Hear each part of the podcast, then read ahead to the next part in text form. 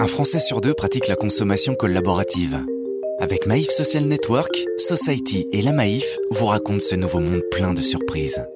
Que ce soit sous forme d'emballage, de bouteilles, de paille, de sacs ou de bidons, les déchets plastiques envahissent les océans. Mais comment s'en débarrasser et retrouver une mer propre? Aux quatre coins du monde, des citoyens se mobilisent. Maïf Social Network. Ils stagnent au ras de l'eau. 12 mètres de long sur 3 mètres de large. Un coup on passe au-dessus, un coup on passe en dessous, nous a raconté Yvan Bourgnon, navigateur franco-suisse habitué à heurter ses containers perdus en mer. Il y a quelques années, durant son tour du monde en catamaran de sport, cet aventurier a pu constater combien l'océan Indien était pollué par ces déchets géants.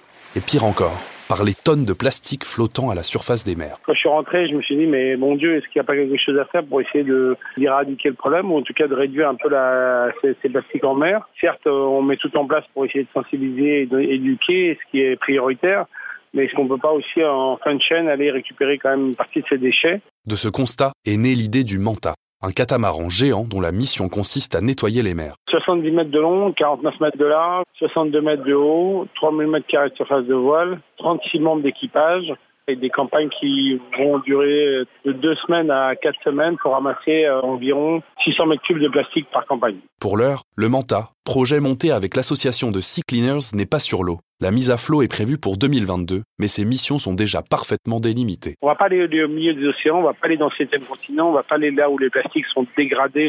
Nous, on va vraiment à la source, là où les plastiques sont concentrés, là où ils sont jetés à la mer depuis seulement quelques semaines ou quelques mois. De fait, le colossal navire fonctionnera comme une usine dépolluante mobile. Entre ses coques, des tapis roulants feront remonter les déchets à l'intérieur du bateau. Puis ceux-ci seront compactés avant d'être recyclés à terre. Pour les déchets détériorés, une autre solution est prévue. Ceux-là, on les utilise directement dans des pyrolyses à bord du bateau, qui sont des fours en fait qui retransforment le plastique finalement dans sa matière initiale, c'est-à-dire le pétrole, le gasoil, et on refabrique du carburant qu'on a de toute façon besoin à bord. On est dans un cercle vertueux comme ça qui nous permet d'aller chercher cette autonomie énergétique. Mais Yvan Bourgnon n'est pas seul.